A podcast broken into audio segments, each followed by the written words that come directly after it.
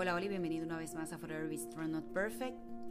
Gracias a todos los invitados y las personas que cada semana se suman a este espacio, que estamos creando con mucho cuidado para llevarle esperanza a nuestras vidas. Gracias por la confianza y por ser parte de los fuertes y valientes para el reino de Dios.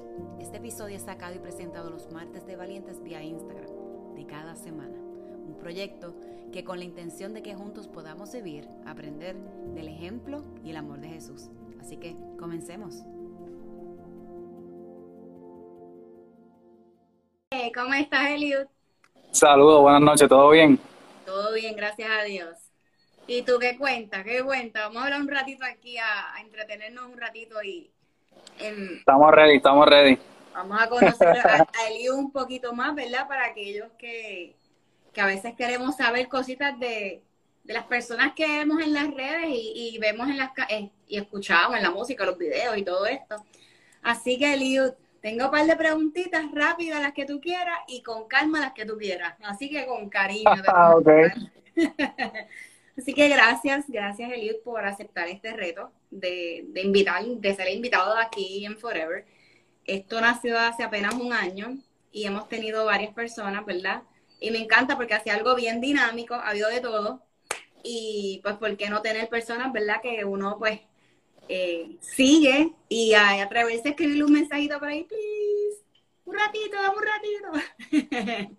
Yo le digo un poquito de grupo, ¿verdad? Eh, eh, a lo mejor. Así que, Eliud, ¿qué te gusta más, el chocolate caliente o el café? Pues, café.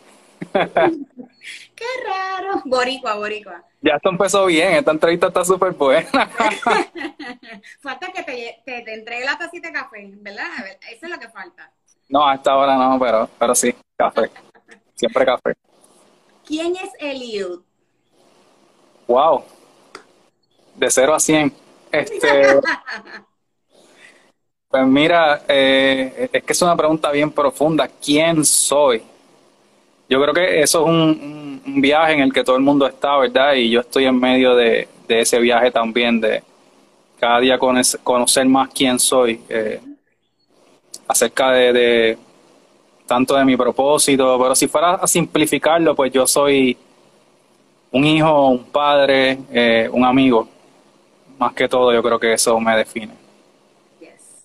¿Verdad? Porque a veces nos ven por ahí, por decirlo así, en el caso tuyo, que es verdad que, que estás en el medio ambiente de la música y a lo mejor dice, ay, él es cantante. No, él no es nada más cantante. O sea, él nada más no es esta cara, él lo define. Por eso es que me gusta hacer este tipo de preguntas para conocer un poquito más, ¿verdad? Y, casi siempre cuando la hago es como que eh, hacen eso mismo, como que, wow, qué nice, porque es verdad, a veces nosotros no no, hablamos de lo que hacemos, pero no hablamos de quiénes somos. Así que gracias por eso. ¿A qué te dedicas? ¿En qué sentido? Eh, bueno, lo que nos quieras contar. bueno, yo me, yo me dedico primero que todo a, aprender de todo en esta vida, a ser un padre y, bueno, pues me dedico al arte, a la música. Eh, es mi pasión. ¿A qué Eliud le teme? A no hacer todo lo que me toca hacer en el tiempo que tengo. Ok.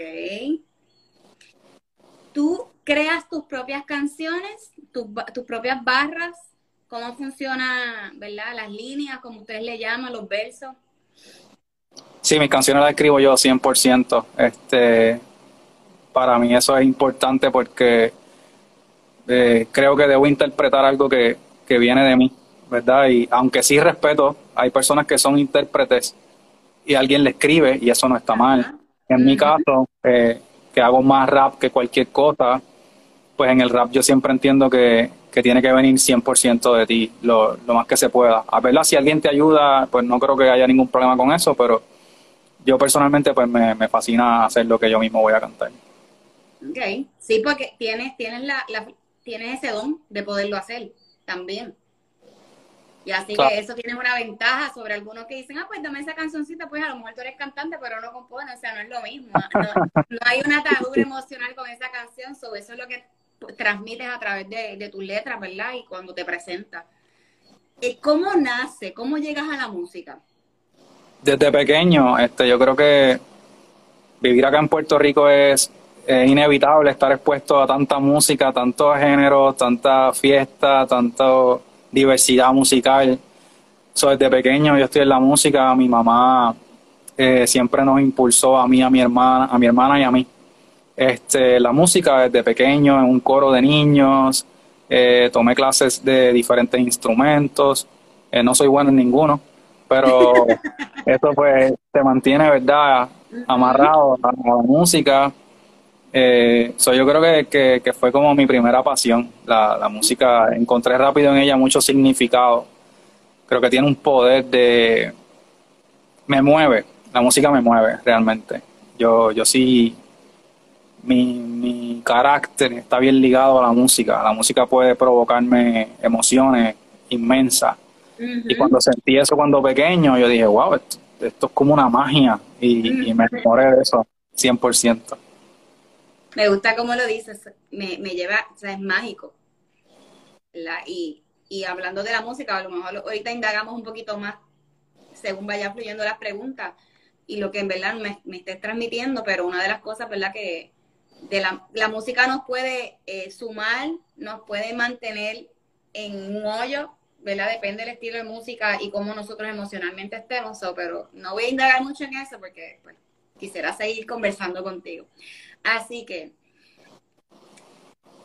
tu mentor fue tu mamá o tienes alguien más, ¿verdad? Tu, mamá fue la que te impulsó, como que a lo mejor cuando chiquito no, ay, no quiero, porque a ver, no sé, estoy tú, por lo menos fluyes, pero esta generación de ahora es como que hay que buscarle la vuelta para deporte, música o, lo que ellos quieran hacer. No sé cómo fluyó en ti, si fue como que, mira, ok, mami, está bien, bien obediente, bien bonito. es que mi mamá, mi mamá cantaba en la iglesia y yo creo que verla eh, siempre me pues me ayudó a, a, que me gustara. Este, so, yo creo que ese, sí, definitivamente sería la primera persona que me hizo enamorarme de la música fue mi mamá. Qué nice, me gusta eso. Yes, seguimos mamá, seguimos luchando aunque cueste. llega, llega, esa semilla se germina y fluye así, así que crece. Definitivo. Así que, ¿cómo fue tu, el proceso de, incursionar, incursionar a la música eh, cristiana? Porque obviamente, no sé la, si, si lo hacía secular, si lo hacía cristiano todo el tiempo, porque hay mucha variedad y depende de nuestro entorno también. Pues mira, yo creo que ahí hay un poco de un misconception. Yo no, yo no diría que yo hago música cristiana, este, porque personalmente, verdad, como, como, como intérprete de arte, como que no puedo poner una religión a, al arte per se. Si es el arte hecho por una persona que practica la fe cristiana con todo su corazón. No puedo separar a, Dios, su amor, mis convicciones de lo que hago. Pero puedo hacer temas completamente que hablen de muchas cosas que sí están impactados por mi, por mi fe cristiana, pero no están explícitamente en la música. Este, yo tengo canciones enteras que la gente diría, él no ha mencionado a Dios ahí en ningún momento. Pero yo creo que hay muchísimo de, lo que yo creo detrás de ese arte, ¿verdad? Del propósito, el propósito que va a tener, el, corazón que va a tener ese arte. Así que sí, fue la iglesia donde primero canté cuando niño, pero yo he estado expuesto a todo tipo de música y la formación artística musical no es cristiana, ¿sabes? en lo absoluto. Yo creo que ni un 10% de lo que me formó a mí como músico era música cristiana. Excepto, sí, la iglesia a que iba cuando chiquito, que estoy escuchando ahí música. Pero mi formación musical sería mentira decir que en Puerto Rico, no. Nosotros íbamos a tantas fiestas, tantas bodas, tantos cumpleaños, toda esa música a la que fuimos expuestas no era necesariamente cristiana. Ah, Pero sí. decidí yo, ¿verdad?, que, que, esté ahí mi fe en lo que yo hago. ¿Qué es la música para ti? Un lenguaje que se inventó Dios para comunicarse con nosotros de una manera donde las palabras nos limitan. Me gusta eso, qué bonito. Me encanta esa contestación. Así que, mira, el, vamos a traer, ¿verdad? Un ejemplo. Dijiste cuando nosotros nos criamos y, me uno contigo, ¿verdad? Porque yo no me, me crié en una familia que creía en Dios, pero no asistíamos a la iglesia con regularidad. Eh, la familia por parte de mi papá siempre ha sido bien sandunguero y las actividades que se daban en la familia eh, eran bien interesantes. Este, y yo me crié con, eh, por lo menos, mm, con lo que es música, la salsa, el merengue, música bolero, romántica, cortavena. Ese tipo de música, sí, obviamente, pues la cantaba también porque yo veía a mis papás tan felices cantando y gozando en, las actividades y en la casa, o que yo también en calidad cantando en casa. No canto, nada, nada que ver. Eh, y me gusta cómo, cómo el ejemplo, porque la realidad es que al pasar del tiempo, ¿verdad? Uno se va nutriendo con ciertas canciones y como tú dices, no, tiene, no tengo que llevar un mensaje que hable de Dios como tal, pero la importancia, y ahí es lo que quiero llegar, ¿qué quieres transmitir? O sea, ¿qué estás transmitiendo a través de tu música para llegar a las personas? O sea, sé que ah, eh, has escrito canciones que tienen que ver, ¿verdad?, con eh, situaciones que, que, te, que te han sacado ¿verdad? Que quieres compartir, que una, la última canción que sacaste, October, es como, creo que me estoy adelantando un poco, pero lo que quiero decir es como que es una, no es una crítica eh, para ofender a nadie, porque by the way, no lo es, para aquellas personas que por primera vez le escuchan, ¿verdad? De, de quién es el Liu, los invito a que escuchen la música, definitivamente. Eh, pues como él dice, es bastante sencilla de entender, habla de las cosas que están pasando en nuestro entorno en general, no es solamente de amor, no, nada que ver. Eh, y yo quisiera, ¿verdad?, que me hablaras más, eh, ¿a, qué, ¿a qué población, no sé si población, a qué público, perdón, ¿verdad?, que, eh, tus mensajes van más dirigidos. O sea, es a todos, pero tienes testimonio, tienes bastante testimonio en cuestión de tus canciones. Mira, yo yo creo que, que mi música es, en si vamos a hablar, ¿verdad? Una demográfica sería bastante universal porque la escuchan desde chamaquitos de 12 años, 13, 14, hasta sus papás, que esa es una de las sorpresas que he tenido en los, en los conciertos. Este, yo lo que busco con mi música es conectar con las personas y llevar una esperanza, este, ser un puente de la esperanza, ¿verdad? Y, y si yo conocí algo, y quiero compartirlo, pues deseo que mi música pueda ser el, un canal. Sabemos que la música de por sí sola o, uno por sí solo no es que uno pueda llevar. A veces yo pienso que, ¿verdad? Podemos llegar a otro extremo. Hay, unos extremos que, no son saludables y es pensar que la música puede. Eh, déjame ver cómo digo esto espiritualizamos tanto la música que pensamos que tiene poder de Dios en sí misma y la verdad es que sencillamente uno es un canal, uno es una alfombra y, por esa alfombra pues camina el mensaje de la esperanza de Cristo, pero no hay poder en la música sola, ¿verdad? Yo pienso así.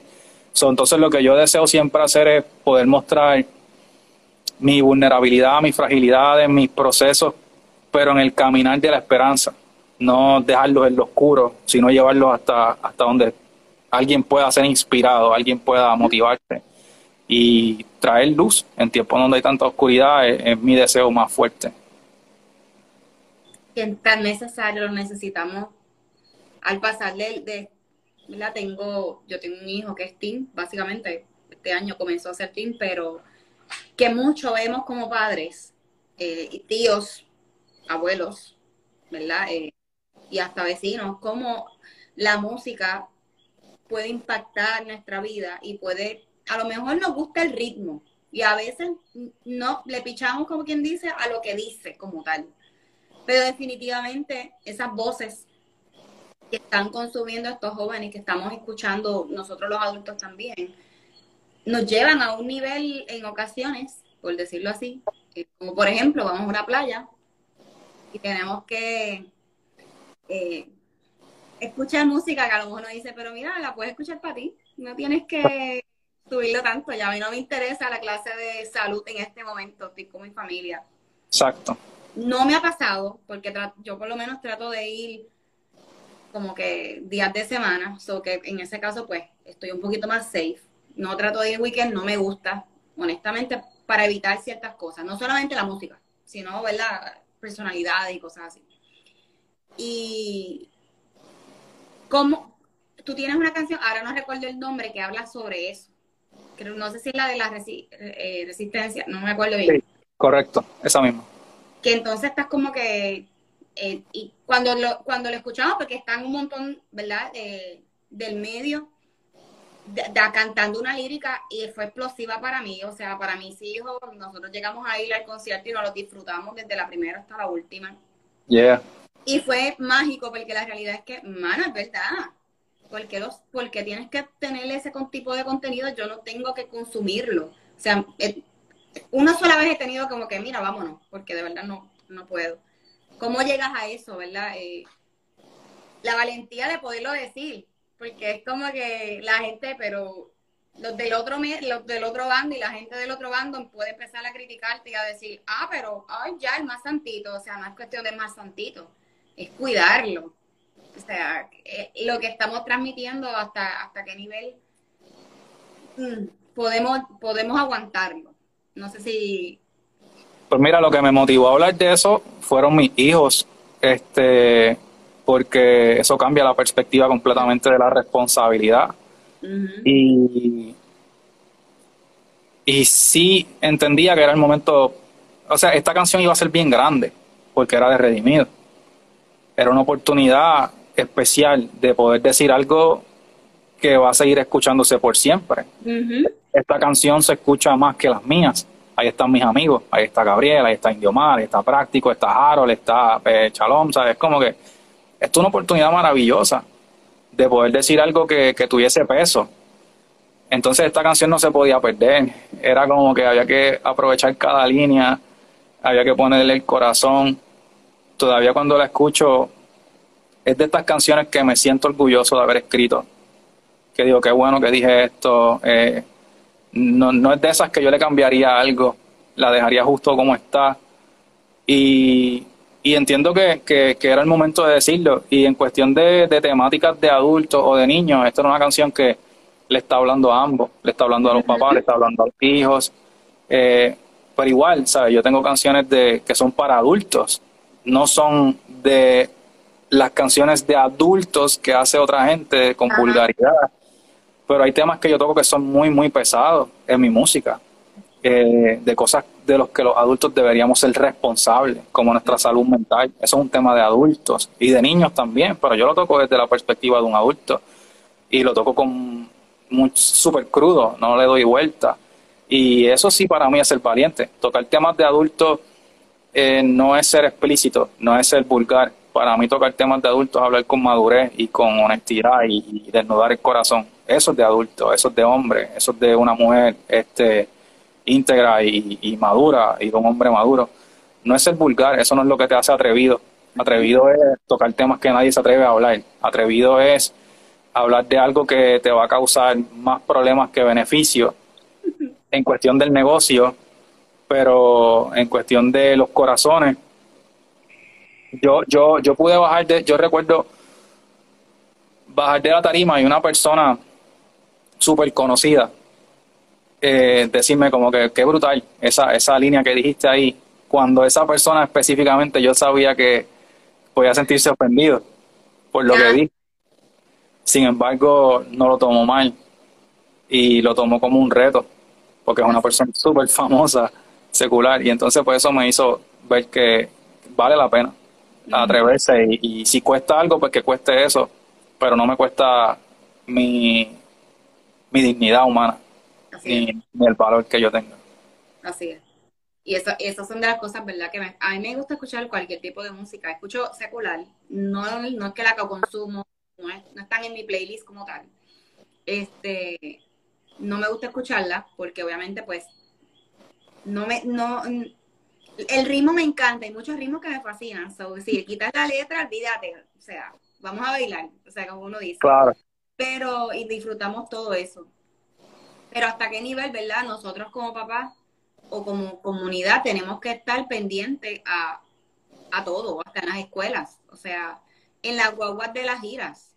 De hecho, el, el chico de la, el pequeño de la casa fue una gira el viernes pasado y casualmente pusieron esa canción y él estaba súper contando, llegó acá, mamá, ¿te acuerdas? Escuchamos la canción de los muchachos, porque él los confunde a todos. Este, y estábamos ahí en la huevo cantándola y yo me la sabía. O sea, ese tipo de, de y, y, escuchó, y le pusieron otras canciones seculares, pero no eran vulgares.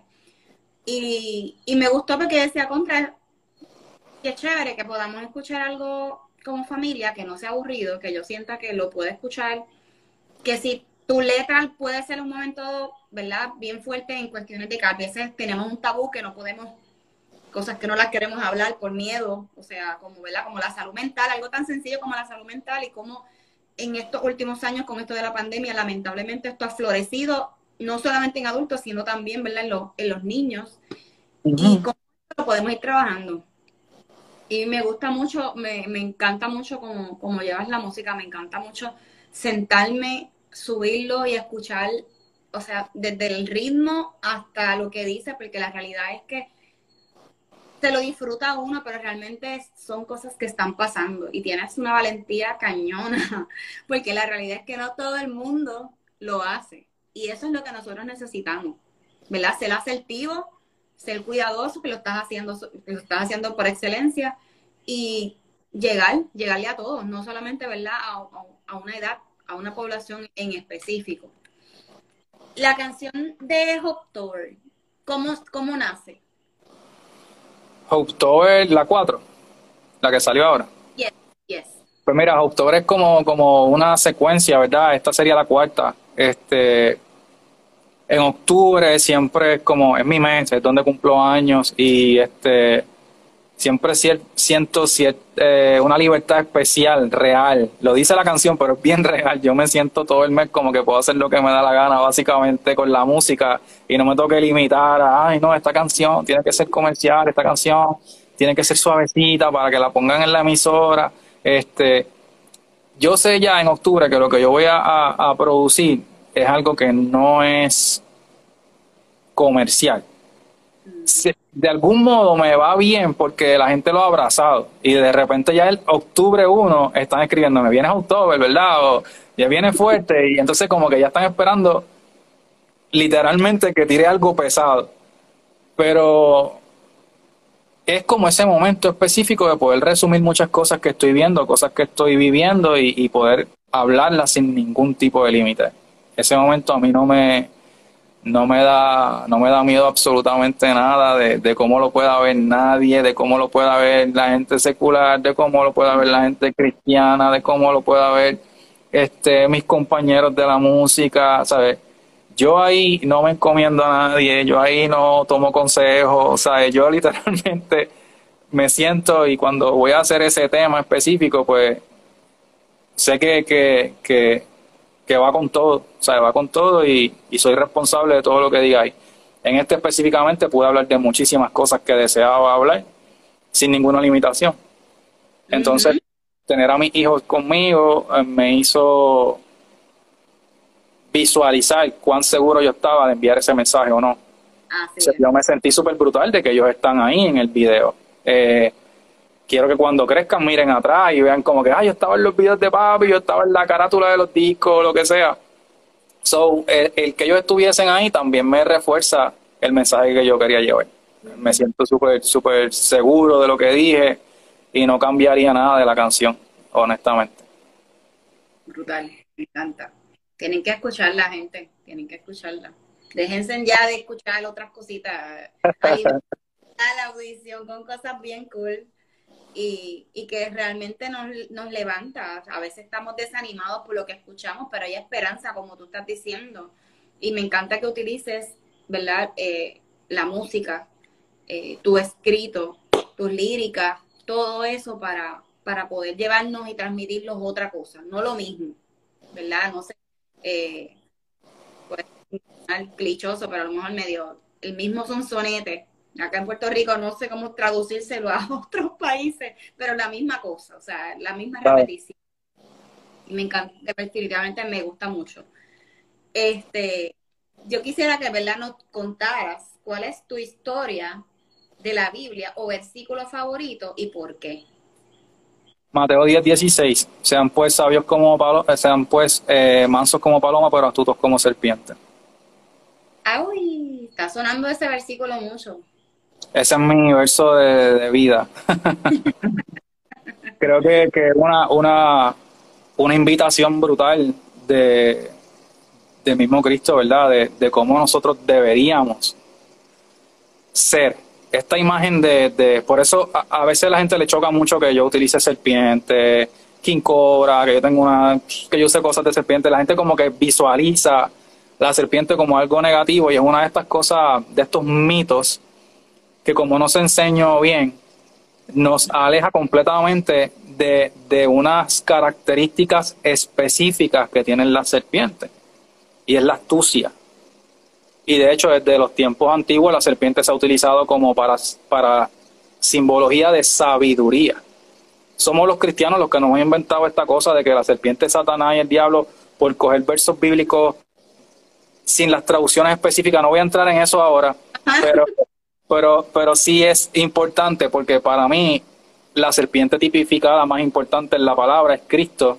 Y está claro cuando dice el Hijo del Hombre será levantado como la serpiente del desierto haciendo referencia en ese momento donde el pueblo estaba muriendo por serpientes que los mordían y la orden de Dios es, no, hagan una serpiente de bronce que sea gigante y cuando las serpientes los muerdan, ustedes van a mirar la serpiente y cuando la miren van a ser sanos. Esa serpiente estaba profetizando la venida del Mesías. ¿Me entiendes? So, era una serpiente hablando de Jesús, una simbología de Jesús trepado en la cruz. No usaron una paloma usaron una serpiente. Pero entonces nos quedamos con la serpiente del jardín, que no era una serpiente, era un personaje, y olvidamos este, este tipo de cosas. para mí es esa, esa invitación de, Jesús de, mira, sean mansos, sean humildes como las palomas, pero ustedes no son unos bobos. Ustedes no van a ser más chatas, ustedes no van a ser las personas más, más eh, que ceden a todo. Pero nos dio una, una, una invitación, ¿sabes? Para mí, tomarla y vivirla es una, es una aventura, porque es básicamente como que uno está en un personaje constantemente de que yo voy a actuar con mucha calma, voy a ser bien sabio, voy a ser bien tranquilo, pero voy a ser bien inteligente, pero voy a pedir sabiduría, pero voy a tratar de mirar todo lo que está pasando. Y entonces ahí es que comienzas a pelear las luchas correctas.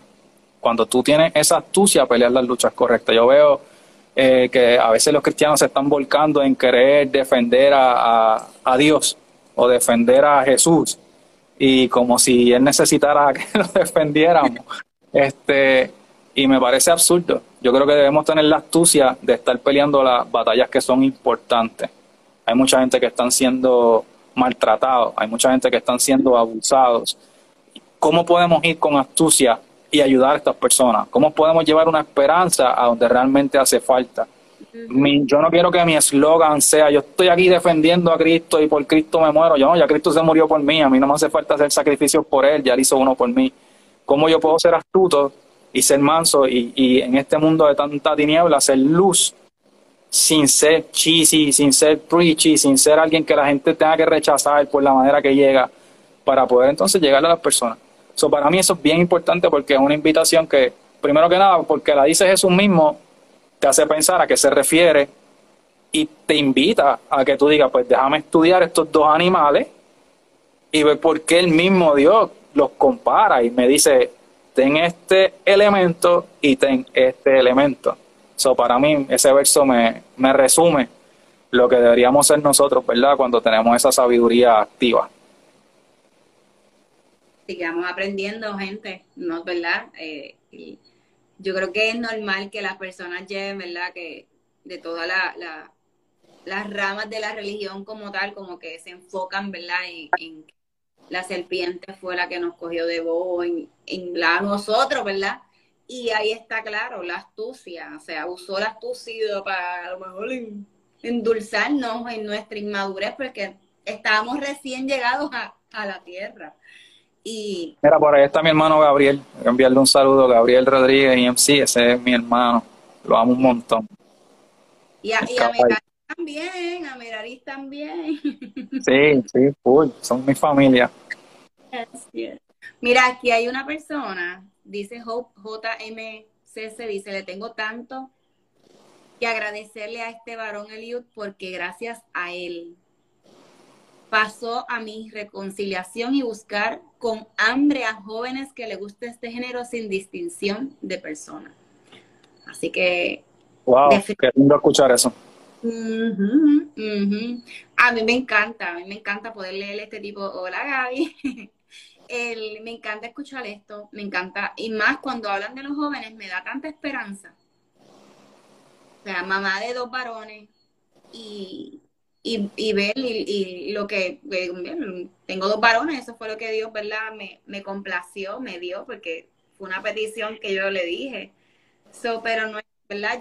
A, como estábamos hablando ahorita, la- lo que escuchan, lo que ven, no solamente en la música, sino, ¿verdad? En el entorno donde ellos están muchas horas.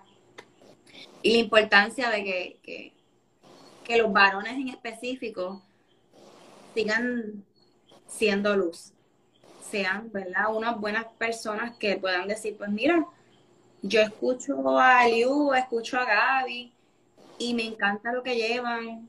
Son, ¿verdad? Eh, gracias a Dios, ¿verdad? Son, son panas, si no hubiera tiraera en el flow y todo lo demás. Este, Jamás. pero de verdad que te felicito, te felicito por, por mantenerte ahí, por ser genuino, por decir, mira, vamos a zumbarnos, vamos a hacer esto así, yo lo quiero hacer así y así es que yo lo hago. Así que yo no sé qué día tú naciste en octubre, pero yo nací el 3. Yo nací el 28 y mi hija nació el 30. Ah, te quedaste ahí, te quedaste Sí, sí, sí. Estamos en, en la zona misteriosa de octubre. En ese mes na- eh, nacimos muchas personas importantes, así que me incluyo. Sí, y a mí me acuerdo. ¿verdad? No, no, co- como dije, no canto, no escribo canciones, pero me gusta hacer dinámicas y, y hago muchas cosas que no, no acostumbro a hacer como que durante el año, no sé por qué rayo, pero no, locuras mías. Así que, para respetarte el tiempo, No, no, no hay problema, no hay problema. Pues, pues. Sí, sí, pero me gustaría hablar de algo que dijiste que me pareció súper interesante. Este, de tu responsabilidad como, como madre de un varón, de, de dos varones, ¿verdad? Este, nosotros, nosotros estamos en una, en una sociedad tan machista, abusadora, eh, irresponsable, que aún es auspiciada por la misma religión. Entonces, cuando nosotros nos levantamos esta generación nueva, ¿verdad? Tenemos mucho que admirar de, la generación pasada, pero nos toca a nosotros una responsabilidad bien grande de ser honestos y identificar todo lo que hicimos mal.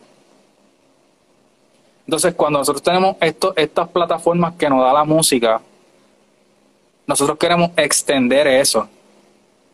Yo creo que una de las cosas que se ha perpetuado a través del cristianismo es un machismo cristiano, que no es otra cosa que un machismo bajonísimo, del peor del mundo. Y si a través de la música, a través de las plataformas que Dios nos da y, y los niños que Dios nos pone cerca, podemos mostrarles lo diferente. Porque si yo tengo una responsabilidad bien grande con, con mi niña, y obviamente yo la voy a hacer una guerrera, ¿sabes? Yo la voy a hacer una guerrera, ¿sabes? Ella es una superhero. Pero se modela desde, desde, desde el nene a la nena. ujú. Entonces, ese es mi pequeño mundo donde yo puedo crear gente diferente. La música me permite llegar a miles de personas. Pero si yo no puedo influenciar a esas dos personas que tengo ahí en el cuarto, este, lo demás es súper vacío. Toda esa responsabilidad que tenemos con el arte de, de poder influenciar a, a los hombres, yo creo que una de las cosas que hemos hecho los cantantes de esta cepa, eh, hablando de Gabriel, Práctico, Harold, Chalón, eh, es que hemos podido hablar de cosas que los hombres no se atrevían a hablar por vergüenza, por eh, no mostrar fragilidades, tratar de decir no soy sensible. nosotros estamos trayendo algo que, que realmente es nuevo, que debió ser la esencia, porque a mí me parece absurdo que un hombre que sigue a, Cristo como modelo sea un hombre que practique este tipo de cosas. pero existe.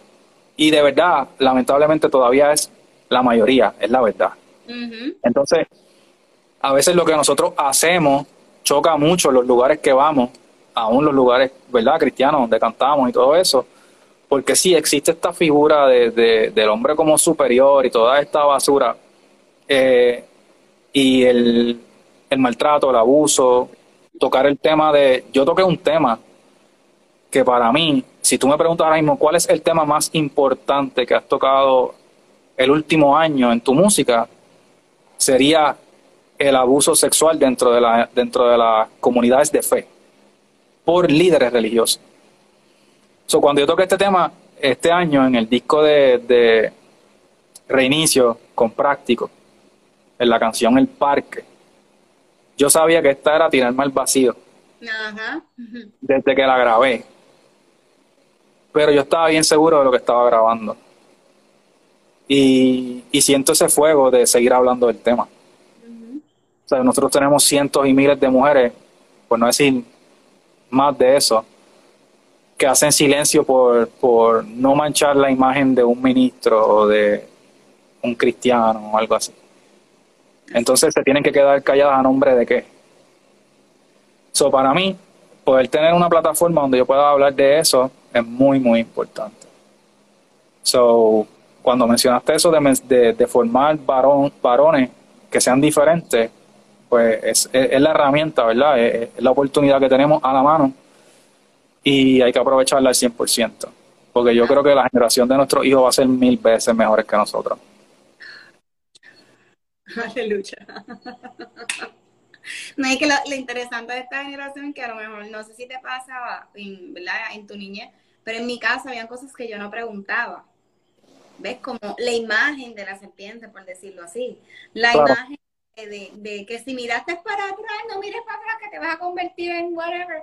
Y yo decía, era como que más ese miedo, claro, volví y digo, no fui criada en el Evangelio, que pues obviamente habían cositas y, y yo no me atreví a preguntar, tal vez si le hubiese preguntado a mis papás me hubiesen contestado, pero no nacía de mí porque tenía miedo, ahora no, ahora estos chicos, gracias a Dios, son bastante preguntones, eh, tanto papá como yo, pues tratamos de contestarle a lo que lo que preguntan, no extendernos ni darle de más que no, no ¿verdad? Que uno no quiere todavía o quizás pues más adelante se da.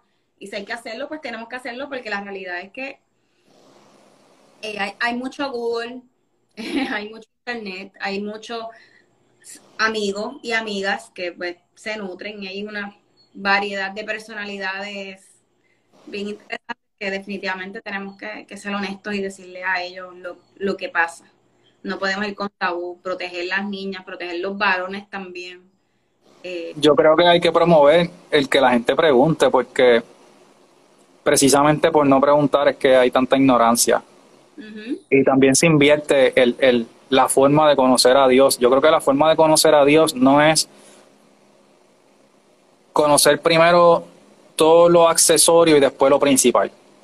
Nuestra cultura de por sí es bien mística. Mm bien, eh, le gusta lo raro, le gusta lo misterioso, pero lo ideal es conocer primero que todas las cosas del corazón de Dios. Ese Dios personal, que es lo que te acompaña. Después hay que ir aprendiendo lo, que resta. Pero a veces nosotros por, por invertir ese papel, este, tenemos mucha gente con temores, eh, miedos de preguntar, cuando la duda en la palabra es una de las cosas más comunes en la gente que más cerca estaba de Dios, no porque fueran malos, sino porque somos humanos. Lo, lo malo de la duda no es tenerla, es abrazarla por siempre. Pero tener duda es lo más normal del mundo, ¿sabes? El mismo Jesús tuvo momentos que fueron bien, bien, bien peligrosos en cuestión de, de cómo se sentía, cómo se veía, cómo, cómo ese momento en Getsemaní si uno lo, lee por encima parece tan, tan simple, pero no es nada de simple. Mm. Es el momento más difícil. Y, y las dudas, las preguntas del mismo maestro te demostraban ese momento que su humanidad estaba a flor de piel. Y no por eso dejó de preguntar y no por eso dejó de decir. Y de hecho, más adelante todavía en la cruz, ¿sabes?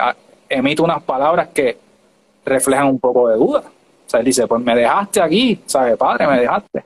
So, yo creo que es necesario promover eh, las preguntas. Yo me rodeo de amigos que, que podemos hablar constantemente de nuestras dudas, de nuestras luchas, de mira, este, yo me siento que, que mi fe está tambaleando en esta área, pues vamos a hablarlo. Entonces, antes era lo contrario, antes era no hables de eso. Te vas a ver poco espiritual, te vas a ver débil en la fe. No, a mí no me interesa parecer algo, a mí me interesa ser algo. So, tener amigos con los que puedas hablar de estos temas, hablar de la palabra, hablar de, de tu crecimiento en Dios, es vital. Pero no puedes parar de preguntar nunca. Yo soy un preguntón y yo tengo amigos que le pregunto cosas constantemente. Y si me viene una pregunta durante el día, se la envío por WhatsApp y contéstamela ahí, que sea lo que Dios quiera, ¿sabes? Pero es como que yo necesito saber y si tengo dudas, yo no quiero volver a quedarme callado, ¿sabes? Yo quiero aprender más y más. Y en este caminar de, de fe, tenemos que estar constantemente preguntando y aprendiendo y preguntando y aprendiendo. Y que crecemos, nos acercamos más al propósito de él. Mira, esta semana precisamente venía en el carro con que está saliendo de las prácticas y escuché un, pequeña, ¿verdad? Una, una, pequeña predicación que estaban hablando sobre, yo no sé por qué nosotros los humanos nos complicamos tanto la existencia y pensamos que solamente aquellos que eh, saben de palabra o se comportan como palabra, o sea, que están, ¿verdad? Dando testimonio, son los únicos que pueden ser... Eh, bendecidos por Dios más. O sea, como para, las personas pueden pensar que es un canal directo y no, no es así, porque ¿con quién se pasaba Jesús? ¿Qué persona se pasaba Jesús? ¿A dónde estaba sentarse Jesús? Y eso me voló la cabeza, ¿verdad? Porque aunque yo sé, ¿verdad? Que lo que él hizo, ese sacrificio que él hizo por cada uno de nosotros, me encanta escuchar ese tipo de, de mensajes en cuestiones de que pero él no estaba con, los de cuello blanco, con, los reyes, los políticos, él estaba, él se tiró, olvídate, hasta a los peores sitios para poder conectar con gente que se rodeaba, que no era fácil, o sea, y me pongo a pensar, o sea, esto es lo que está pasando hoy día, o sea, hoy vemos de todo, las redes, la internet, pues podemos encontrar cuánta, cuánta cosa. Y nosotros, ¿verdad?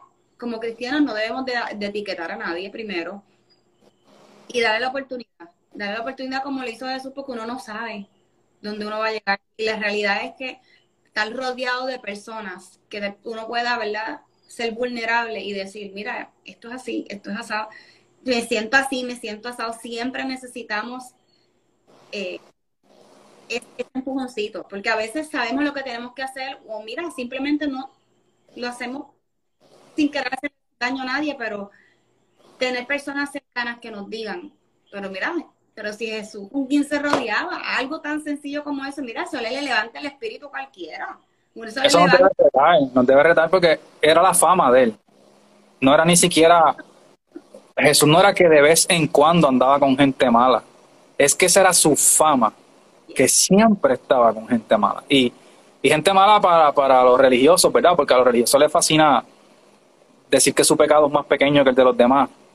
Yo, yo, yo creo que nosotros tenemos una mala costumbre dentro de la fe cristiana y es que a medida que vamos entrando a la fe cristiana, sí necesitamos reforzar nuestro círculo de fe. Pero hay una, hay, una, hay una mala costumbre que es que cerramos el círculo a las personas que no practican nuestra fe. De repente ya no eres tan amigo de tus amigos del barrio. De repente ya no eres tan amigo de tus amigos que piensan diferente. De repente ya no eres tan amigo de tus amigos ateos yo, mis amistades de, de, la calle o personas que viven vidas que, que, son repudiables por muchas otras personas, siguen siendo mis amigos.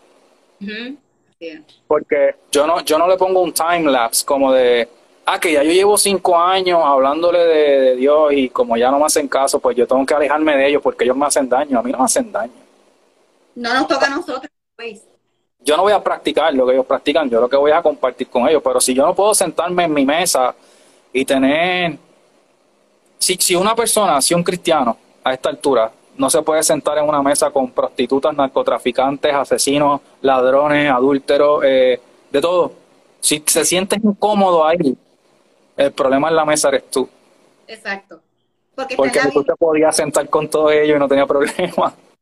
No, está en la Biblia. Y si se nos olvida, ese libro no fue escrito hace 500 años atrás. So, eh, yo creo que tenemos el libro más poderoso del mundo y nos escondemos a través de lo que a lo mejor nuestra vergüenza.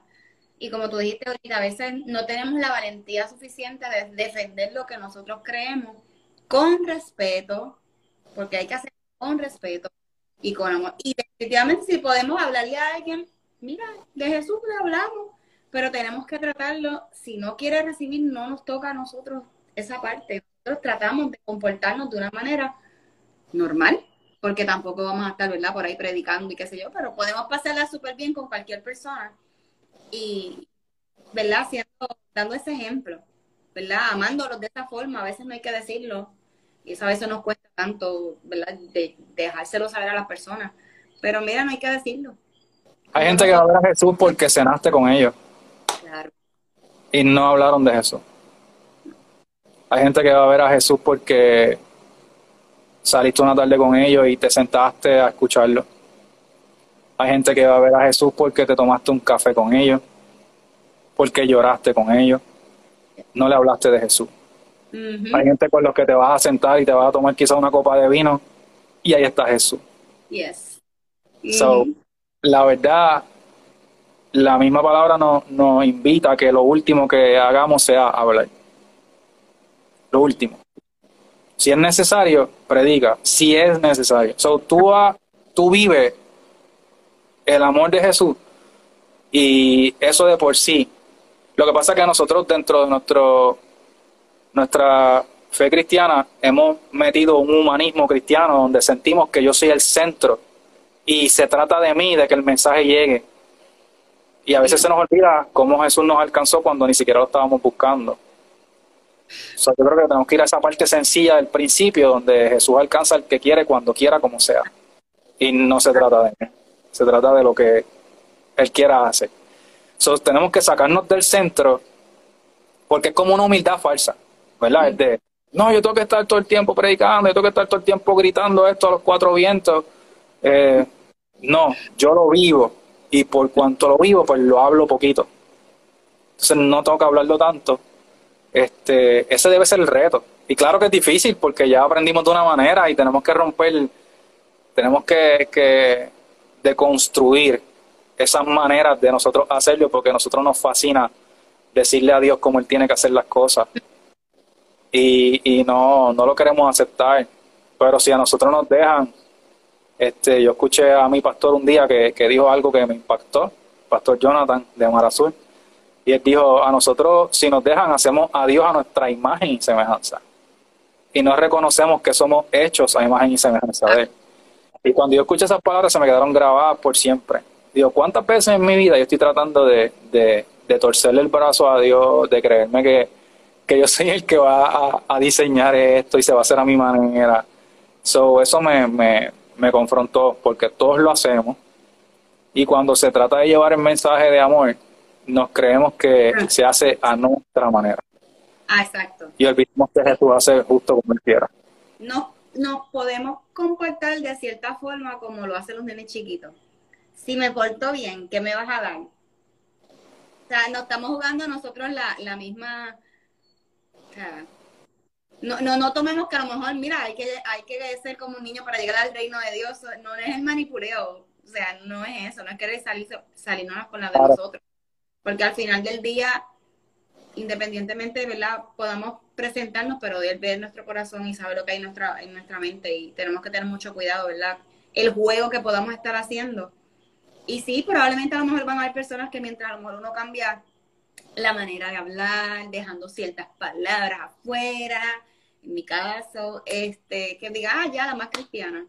Eh, no, no lo soy sigo siendo imperfecta, tengo mi imperfección por ahí, luchando con eso.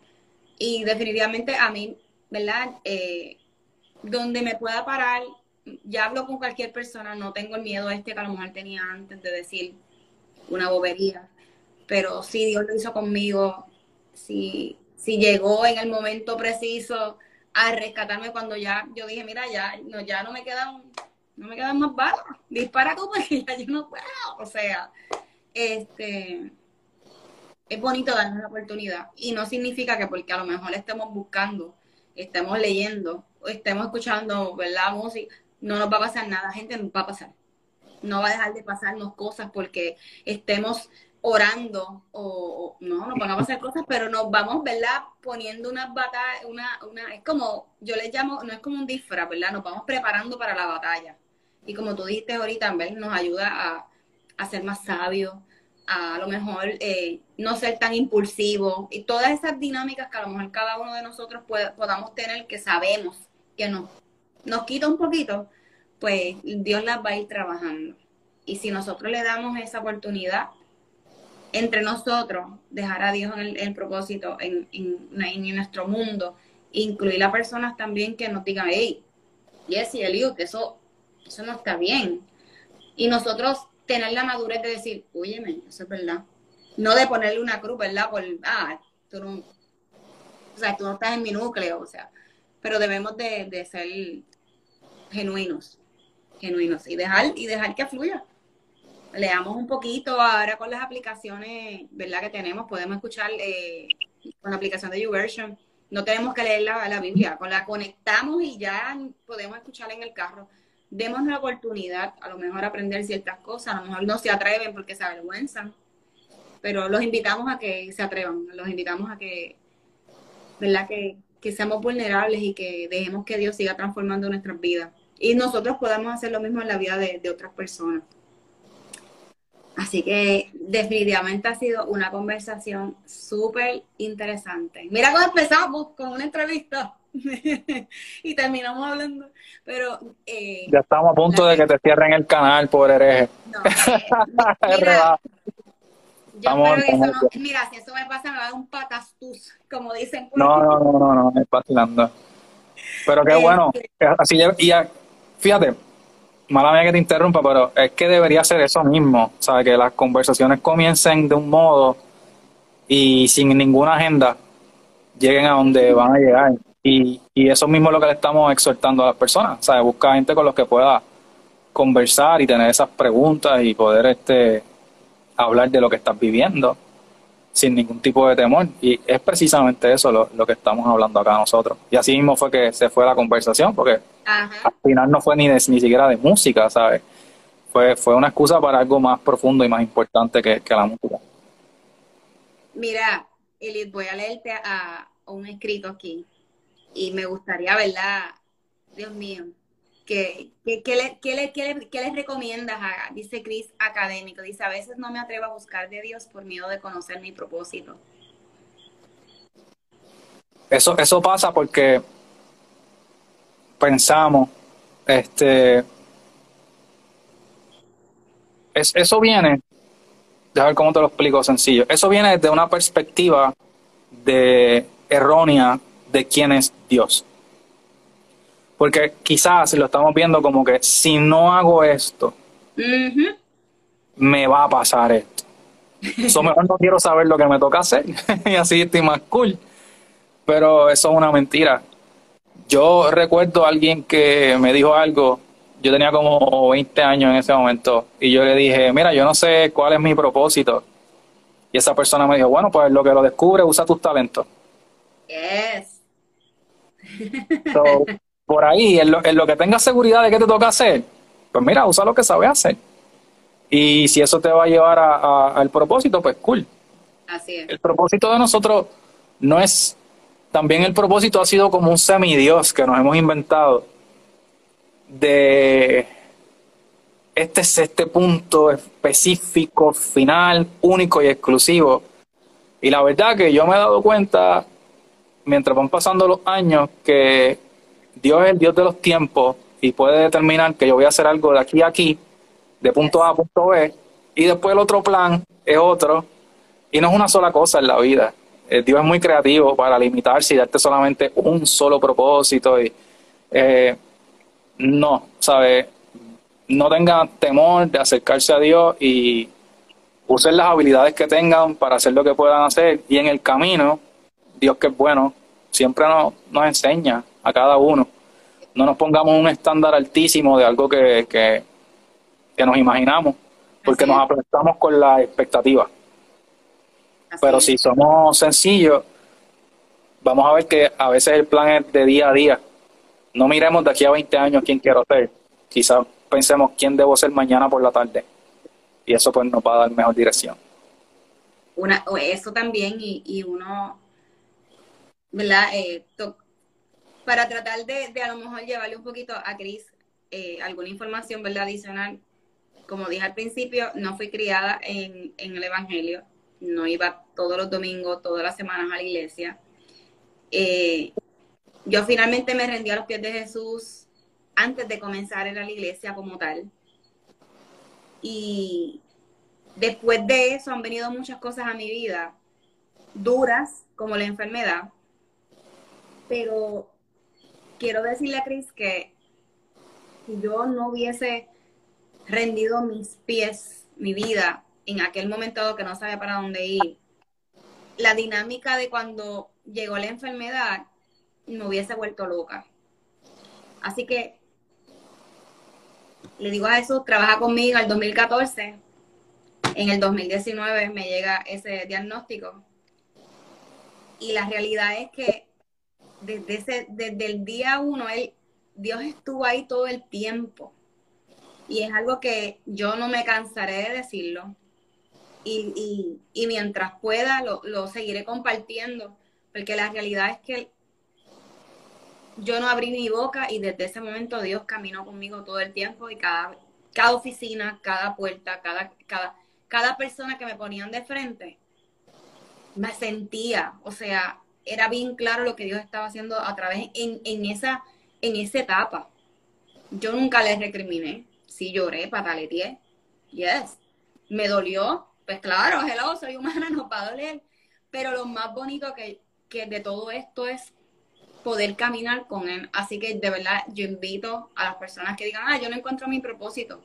A veces, ¿verdad? Como tú dices, nos queremos adelantar a un futuro que no conocemos y el propósito lo tenemos ahí ahora, irlo trabajando porque no sabemos dónde vamos a llegar. Que nosotros podamos compartir con otros, dar testimonio, que nosotros podamos sentarnos con cualquier persona sin, sin decir de dónde tú eres, ah, tú eres de aquí, o sea, es una madurez que uno va creando y dejando una dependencia de lo que Dios va a ir haciendo en nuestras vidas que vale la pena intentarlo, con lo que tenga. No tienes nada, no tienes nada. Tienes un lápiz, tienes un papel, comienza a escribir. Tienes un celular, pues mira, comienza a hacer audio. Y graba todas esas conversaciones con Dios. Y vas a ir viendo que tú dices, ay, pero yo no le puedo hablar a Dios así. Mira, ves practicando. Pero Él nos quiere tal y como somos. Él no nos va porque nosotros nos comportemos de una forma. O digo, no es que tampoco, ¿verdad? tenemos que empezar a cambiar, ¿verdad? Nuestra manera de comportarnos también, porque es un compromiso y está escrito en la Biblia. Pero dense la oportunidad de conocer a un Dios que nos va a abrazar en todo. Dense la oportunidad de conocer a un Dios que nos va a amar independientemente los rotos que estemos. Así que día a día. Esto es así mismo, día a día. Día a día. Y vamos a, eh, podemos, si, si Eliú pudo, yo pude, los discípulos pudieron, esos son los mejores ejemplos que nosotros tenemos. Vamos a, darle, ¿verdad? Nuestro corazón y, y, rendir lo que Él nos dejó para poderlo, ¿verdad? Compartir con otros y, y que otros sepan lo maravilloso que es en cuando uno piensa que está en las tinieblas, caminar con Él y que Él sea el foco que nos va a llevar por el, por el camino que es, hacia lo que Él quiere que hagamos nosotros.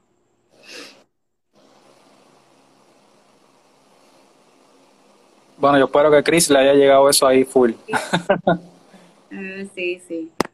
Sí, esa es la dinámica. Por eso nació estos live. Antes nació un podcast primero y después quise hacer esto por lo mismo, porque veía mucha información que me estaba volviendo loca. Yo decía, pero es que esto no es lo único que podemos eh, consumir. No puede ser. Y ahí, pues obviamente fue un, un, forcejeo porque yo no soy de estar haciendo este tipo de, de live, de, no, o sea, yo no era, a mí siempre me gustaba estar siempre backstage.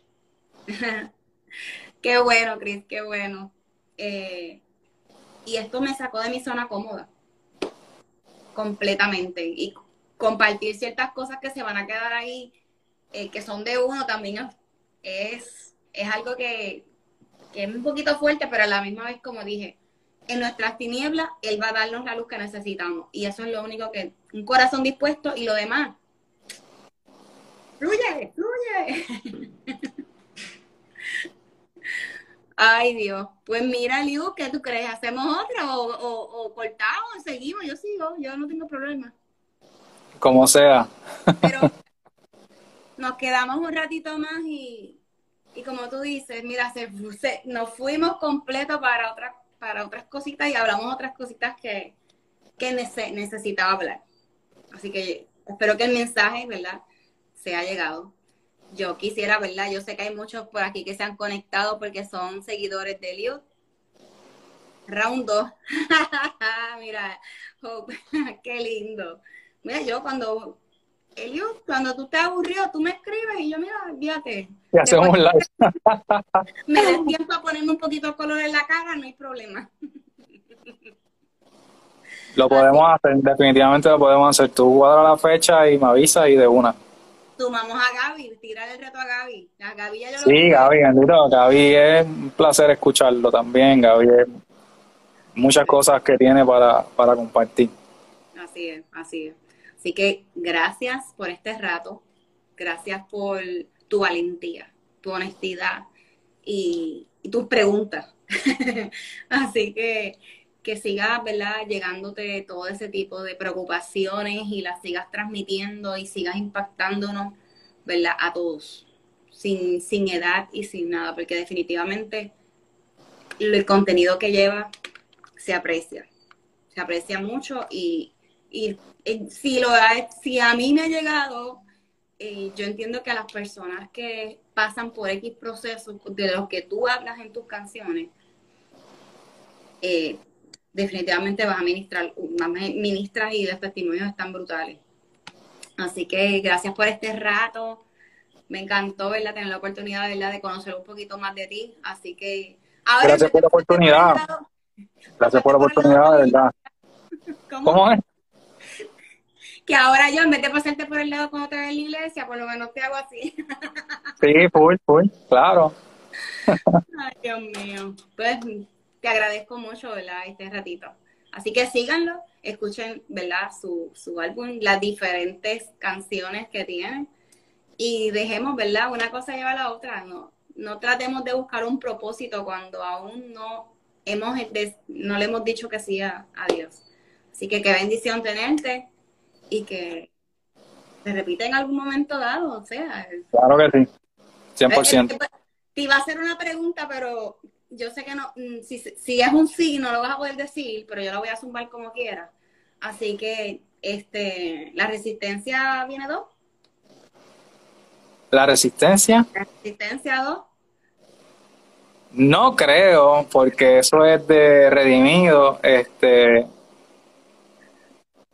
no creo que haga una parte 2, ¿verdad? De la canción como tal. No, no, no, no de la canción, sino el show. Ah, que si vamos a estar en el concierto de marzo. Mm. Eh, no sé. no sé. Cuando se Yo me lo disfruté un montón. Y fuimos un par de mamás con sus hijos, éramos como 12. Y te digo, lo disfrutamos todos todos, todos. y, estuvo bien bueno. O sea que definitivamente este tipo de conciertos que aunque obviamente sabemos que el de marzo va a estar brutal. Este, ese es el de Rompiendo, que es la nueva producción de, Redimido, ¿verdad? Y hay muchos más eh, intérpretes que están ahí junto con él. Eh, sabemos que va a ser de, mucha bendición para el país completo. eso es algo que la gente va a ir planificando desde ya, como que en marzo tenemos que ir allá, ¿sabes? No me. Ya saben. Así que en los que están en Puerto Rico, ya saben. Hay algo por ahí y no sabemos, ¿verdad? Eh, todos los detalles de por sí. Wow, ¿cómo encontraste el camino para volver a comenzar? Oye, es que la gente no quiere. ¿Cómo encontraste el camino para volver a comenzar? Ay, Dios mío. No sé a quién le pregunta si alió a mí, pero ese camino en mi caso no, no fue agradable. Yo por mi parte diría, el camino es para mí, ¿verdad? En mi, en mi historia, el camino siempre ha sido el mismo. Las variantes ha sido cómo yo he reaccionado en el camino. Yo creo que el camino está ahí, ¿verdad? Y tiene su... La vida es dura, punto, durísima. Y tiene sus variantes, pero pues a veces uno se detiene en el camino. No necesariamente uno se salga, pero se detiene y se toma sus pausas y porque somos humanos. este, pero creo, creo que encontrarse a uno mismo y la identidad de uno es el primer paso. Una vez abrazas quién eres y los que creemos en Dios, ¿verdad? Que creemos que, somos diseño de Él y que tenemos propósito, que no somos casualidad, que, que tenemos sentido, que tenemos un pedazo del cielo dentro de nosotros, pues lo primero que tenemos que buscar es quién somos. Así es abrazarlo y, y cuando tengas toda la duda de qué piensas malo de ti o qué piensa la gente de ti, enfocarte en qué piensa Dios de ti. Y desde ahí comenzar a construir otra vez. Así es. La mayoría de nuestros sueños que se rompen o, o, esos momentos que pensamos que nos detenemos en el camino, se tratan casi siempre de expectativas falsas de nosotros, no de mentiras de Dios. Entonces, pues, si partimos desde ahí, pues podemos volver a comenzar. Y te amo, Yoki. Aquí, mira, el, aquí hay dos personas que están diciendo que no se van a ir, que nos preparen café, ¿qué es esto? Pero que no se van. mira que hay clase mañana. Oye, me gusta esto, me gusta, me gusta estas personas que están, ¿verdad? Participando y preguntando. Que conste, no fui yo la que los mandé, son ellos solitos. Así que, mira, nos van a dejar ir.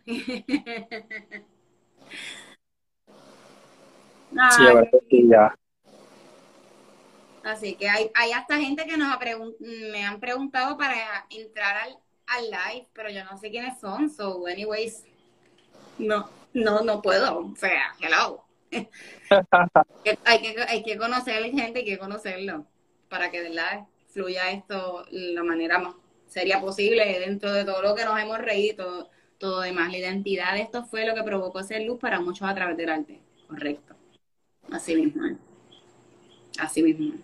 Pues Eliud, ¿qué hacemos? ¿Nos vamos y colgamos rápido? sí, te ponemos un tubi continuo, estén pendientes para la parte 2. Este, anoten sus preguntas y vengan ready para la próxima y, nosotros estaríamos listos para conversar con ustedes. Ellos preguntan, esa es buena. Sí, esa es buenísima. Y, Así que ahora sí, nos vemos. Eh, gracias, ¿verdad? Por conectarte a las personas, ¿verdad? Que, que no todavía no siguen el YouTube, búsquelo a través de sus redes sociales y de ahí los va a transformar y los va a transferir a diferentes, ¿verdad? Como YouTube, eh, las diferentes plataformas digitales de música. Eh, y así que gracias, de verdad, Eliud, de verdad, muchas gracias. Gracias, a ti y que puedas descansar, que los nenes estén bien, que todos estén bien en la casa y que cada semana esto sea más brutal y cada live este, te permita llegar a, más corazones, que más gente escuche tu historia y gracias por la oportunidad de, de ser parte de tu plataforma. Gracias por aceptar el reto, de verdad que sí. Así que ahora sí, gente, gracias. Nos vemos otro día. Ven Ali otro día. Así que nos vemos. Que descansen. Y muchas bendiciones. Buenas noches.